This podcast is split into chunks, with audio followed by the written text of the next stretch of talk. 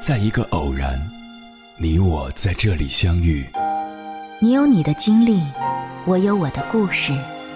因为彼此的寻觅，我们走到一起。千山万水只为你，捎来谁的秘密？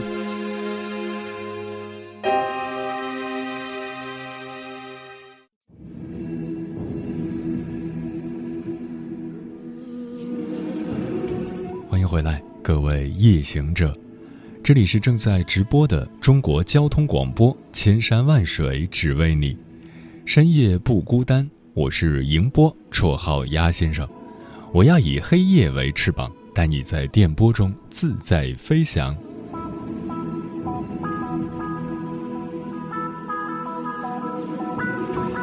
如果你不点开演员海清的微博，你永远不会知道别人家的儿子到底有多棒。海清的儿子叫朱红叶，英文名 Daniel，总是被他妈妈喊作蛋妞。别看蛋妞现在才十三岁，却早就活成了言情小说里的男主标配。见到了他的儿子，才知道这个世界真的有神仙级别的儿子，这就是典型的别人家的孩子。空调坏了。也阻挡不了他练习大提琴，写的一手好字也让旁人好生羡慕。蛋妞还能全英文写作，而且小小年纪思想高度就已经达到了一定的境界，教育平等。我的童年在捉迷藏，蛋妞的童年却在写诗。他造出来的句子，甚至是很多成年人都望尘莫及的水准。不光能文也能武，蛋妞还是个小小的游泳健将，参加洛杉矶游泳大赛获得了三块金牌。现在的家长为了让孩子学习成绩跟得上，享受优质的教育资源，真是一个比一个拼。但是海清家的蛋妞却几乎不需要父母多么操心，以至于海清时常感慨自己太幸运了。基本上从没为孩子的学习苦恼过，感恩天地。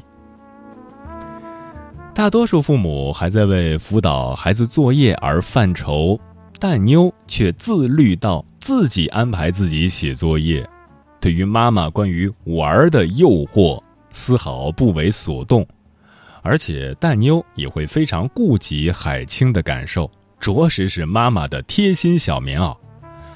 妈妈。我一会儿做完作业再陪你玩，你先休息一下。妈妈，你要有耐心，不要对作业有反面情绪。而且我很快写完了。自己在游泳比赛中获得了好成绩，不仅不骄傲邀功，还主动叮嘱妈妈拍戏时不要生病，实在是暖的不行。蛋妞是如此的优秀，那么她自己知道吗？蛋妞的回答是：“我也没有办法呀。”海清的儿子如此的优秀，离不开海清的悉心教导。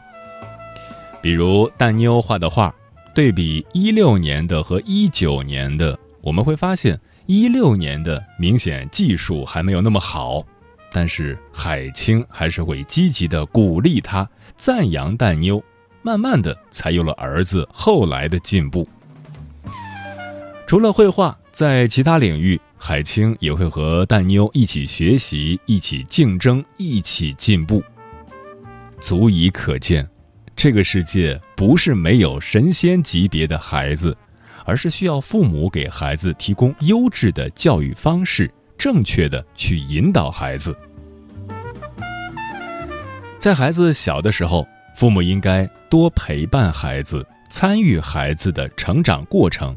和孩子建立良好的感情纽带，用积极的情绪去为孩子准备好充足的身心成长环境，能大幅度提高孩子未来的幸福水平。海清从来没把儿子当作小孩来看待，而是给予他足够的尊重和理解。在海清看来，陪孩子就是单纯的陪伴。孩子想做什么，家长是不能过分插手的。海清说：“它不是我们后半生的延续，它是他新生命的开始。另外，孩子在婴儿时期就能够感知到开心、愤怒等情绪，但是却不了解这些情绪是什么，会因此而不安、害怕。这时，家长就需要让孩子对自己的情绪有一个正面的认知，比如，孩子犯错时，家长不应该上来就指责，而应该是与孩子进行沟通，帮助孩子理解情绪。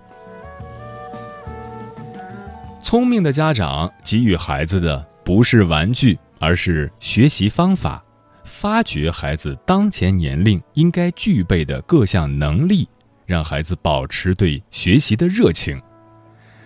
对海清来说，他带给蛋妞的是各种可能性；对孩子来说，足够的理解与支持便是来自父母的最强大的力量。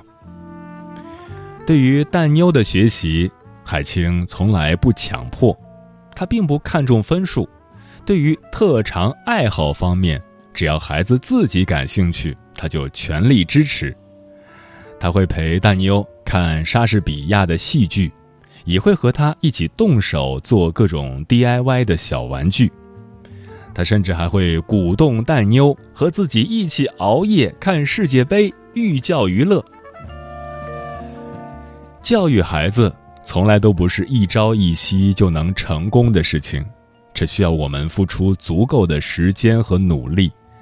那些神仙一样的别人家的孩子。也不是一蹴而就的，需要的是父母足够的关怀与耐心。好的父母就像是一座学校，塑造着孩子的未来。好的父母是孩子最好的老师，帮助孩子在成长的路上每一步都走得安心从容。除了相应的教育方法，父母更要注意以身作则，用自己的言行。来感染孩子。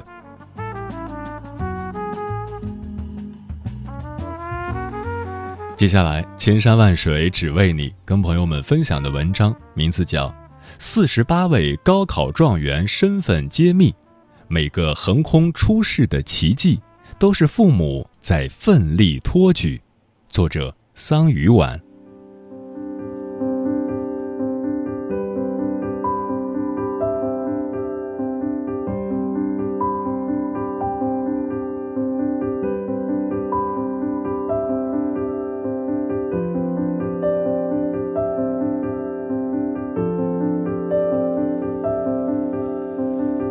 高考成绩放榜，几家欢喜几家愁。一边是有人遗憾落榜，与心仪大学无缘；另一边是各省高考状元被曝光，名校纷纷抛出橄榄枝。家长群里常有人说别人家的孩子，还有父母感叹天才无可复制。但看了他们的相关报道，才发现这些状元学霸的家庭教育。竟然出奇的相似。对一个人影响最大的不是出身，不是智商，而是家庭。就像那句话所说的：“任何一个优秀的孩子都不是横空出世的奇迹，而是有迹可循的因果。他的因在家庭，他的根在父母。”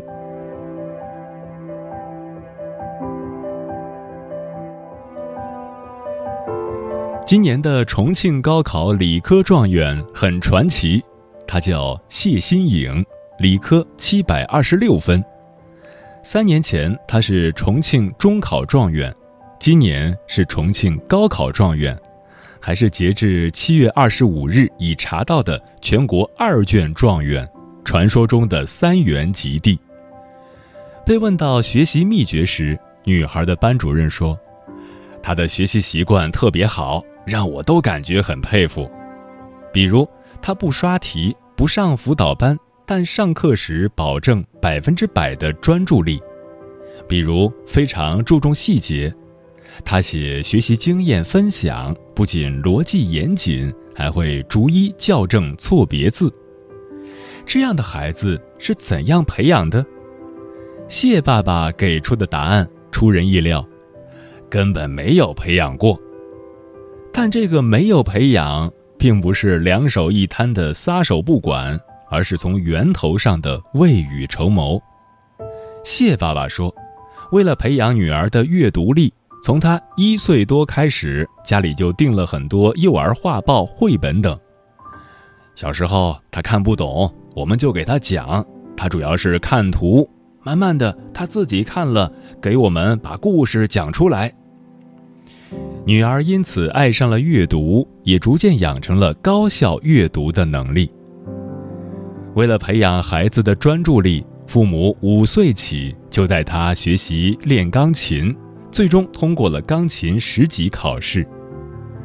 当然，学霸的养成是方方面面的，逻辑能力、钻研能力、认真细致的习惯，这些好习惯，如果父母从小都逐一刻意培养。帮孩子去锻炼，那么即使孩子的天赋到不了状元的程度，相信未来也不会差到哪里去。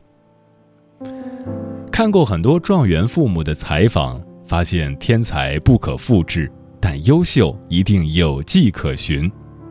从小帮孩子培养好习惯，就是最快最好的路。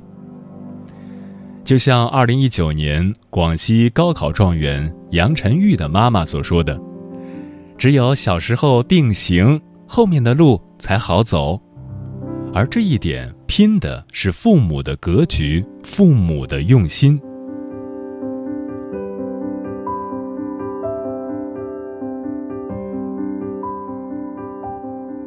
近些年，媒体采访过很多高考状元，有一个很有趣的现象。大多数孩子都多才多艺。今年武汉理科状元唐楚月，除了拿下七百二十五分的高分外，打球、游泳、吹拉弹唱样样都会，还谦虚地说自己的硬笔书法是入门级的。二零一九广西高考状元杨晨玉，不仅是羽毛球社的副社长，还参加过学校的足球联赛。书法和绘画也相当出彩。去年深圳状元温卓越从小习得一手好字，因为满分作文卷面走红。有人把孩子的全能解读为天赋，但是我看到的却是父母在背后的支撑。一个闺蜜想培养孩子从小学琴，但孩子也没有耐心，常常坐不住。闺蜜又心软，孩子吃一点苦就心疼的不得了，结果没坚持多久就放弃了。别人问起来，她总说：“孩子还小，玩是天性。”殊不知，一味追求顺其自然的快乐教育，失去的不仅是才艺，而是给孩子培养品质的机会。才艺学习看起来是两件事。本质上是一气相通，靠的都是专注力、坚持、自律、认真。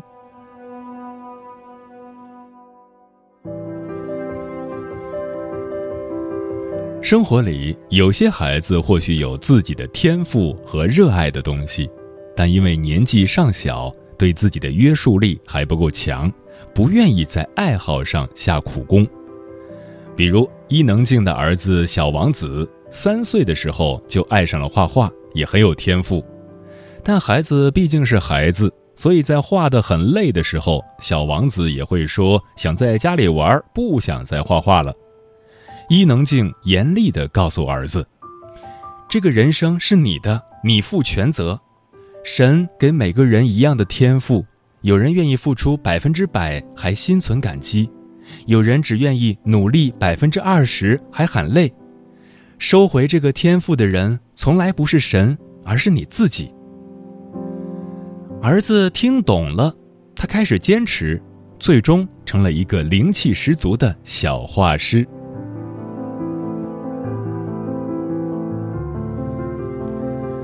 前段时间，吴奇隆在节目上聊到童年，说自己小时候几乎每天都在训练。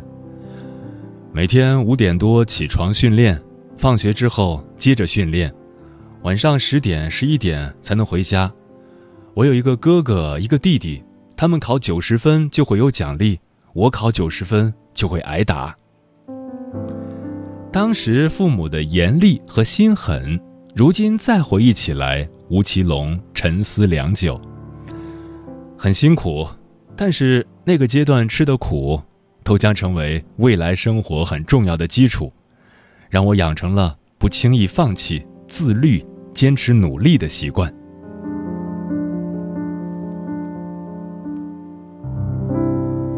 心理学教授安德斯·艾利克森在《刻意练习》一书中说：“我们留给孩子最重要的礼物。”是帮助他们发展出本来认为自己不可能具备的能力，从而挖掘出自身潜能，也知道要让自己的梦想成真，要用什么方法，付出怎样的努力。孩子就是家庭的缩影，教育就是拼爹拼妈。这个拼爹拼妈拼的是格局，拼的是思维。在孩子还没有自主思考能力的时候，习惯的培养、能力的养成，靠的都是父母。世上没有不请自来的幸运，那些咬紧牙关的灵魂背后，都是父母有备而来的努力。高考很重要，但人生不止于高考。帮孩子塑造的好习惯，不仅可以帮他们在求学路上省心省力。还可以受用一生。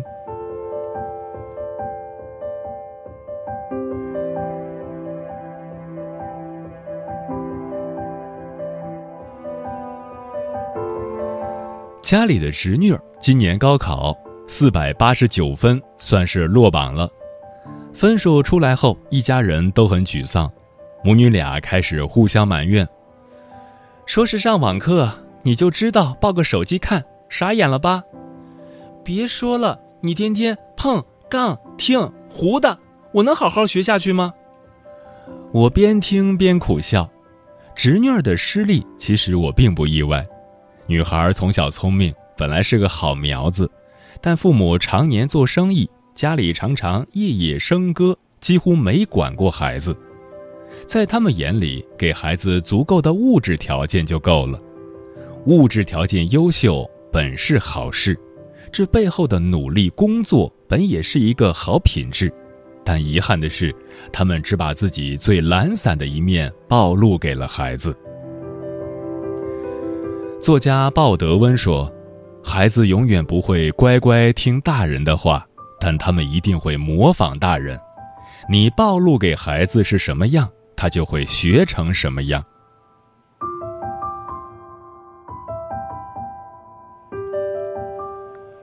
前段时间，一档装修改造节目的回访视频在网上火了。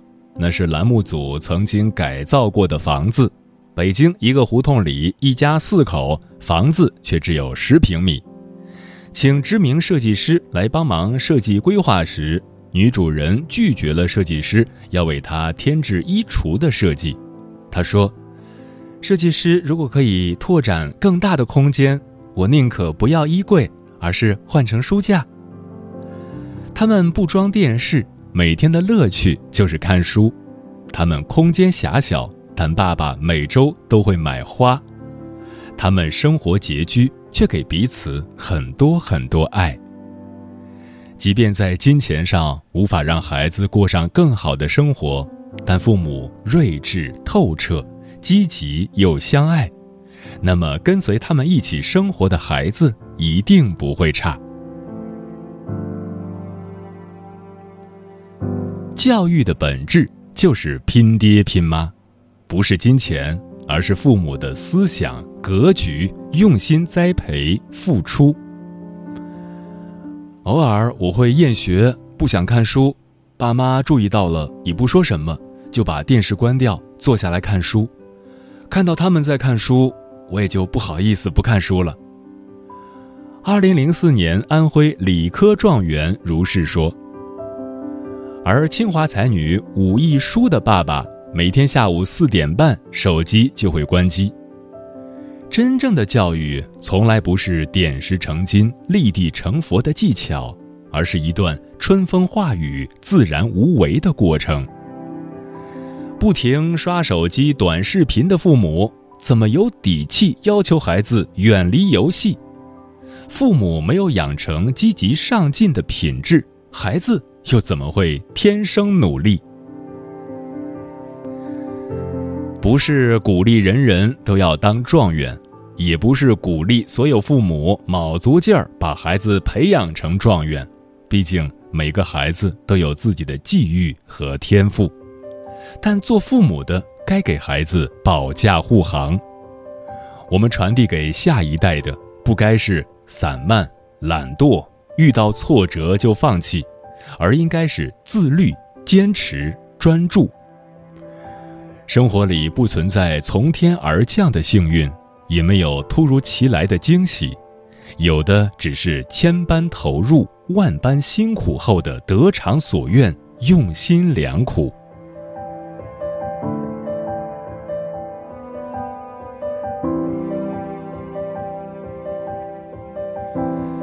监督孩子习惯养成的过程是很痛苦的，你得时时刻刻监督着他，留意着他。在谈到教育孩子时，一个高考状元的妈妈这么说：“所有的教育都是寂寞的，学习的路上要历经九九八十一难，做父母的也要修炼七十二变。每一段脚踏实地的努力，都映射着更高一级的人生轨迹。每一个创造出奇迹的孩子，背后都是父母在奋力托举。”这世上从没有毫无理由的横空出世，所有的教育方式都是寂寞的，只有耐住寂寞，坚定不移，才能等到开花结果。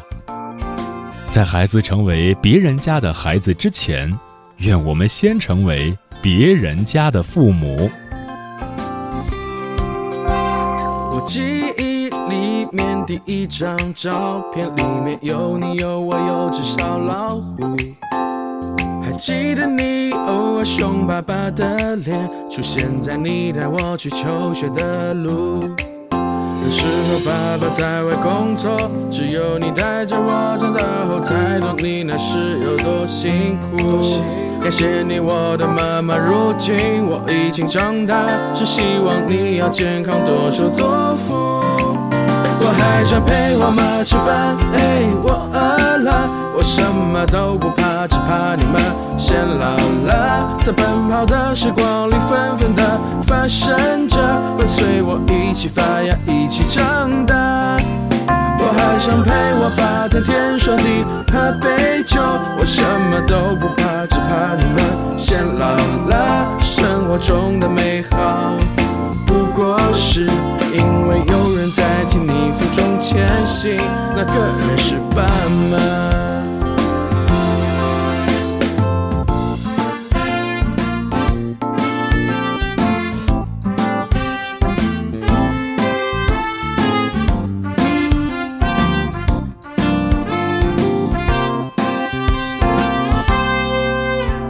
我苦练书法，从颜真卿到王羲之，是为了不辜负你的期望。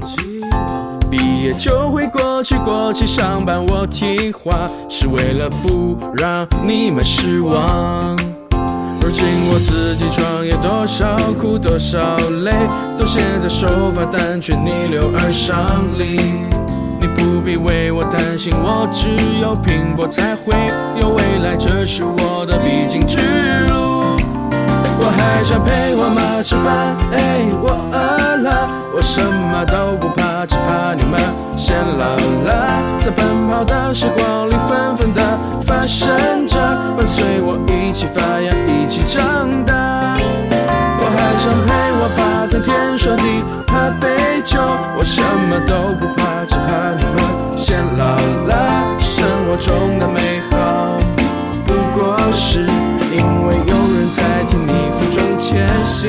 那个人是爸妈。哎，你不要催我找到我的那个他，因为我还想多分一些爱给你啊。但如果有一天我找到了那个他，你大可不必担心我会减少对你的爱呀。因为我还想陪我妈吃饭，我饿了，我什么都不怕你们先老了。在奔跑的时光里，纷纷的发生着，伴随我一起发芽，一起长大。我还想陪我爸天天说地喝杯酒，我什么都不怕，只怕你们先老了。生活中的美好，不过是因为有人在替你负重前行，那个人是爸妈。飞得高不高，只有你关心我过得好不好。那个人是爸妈。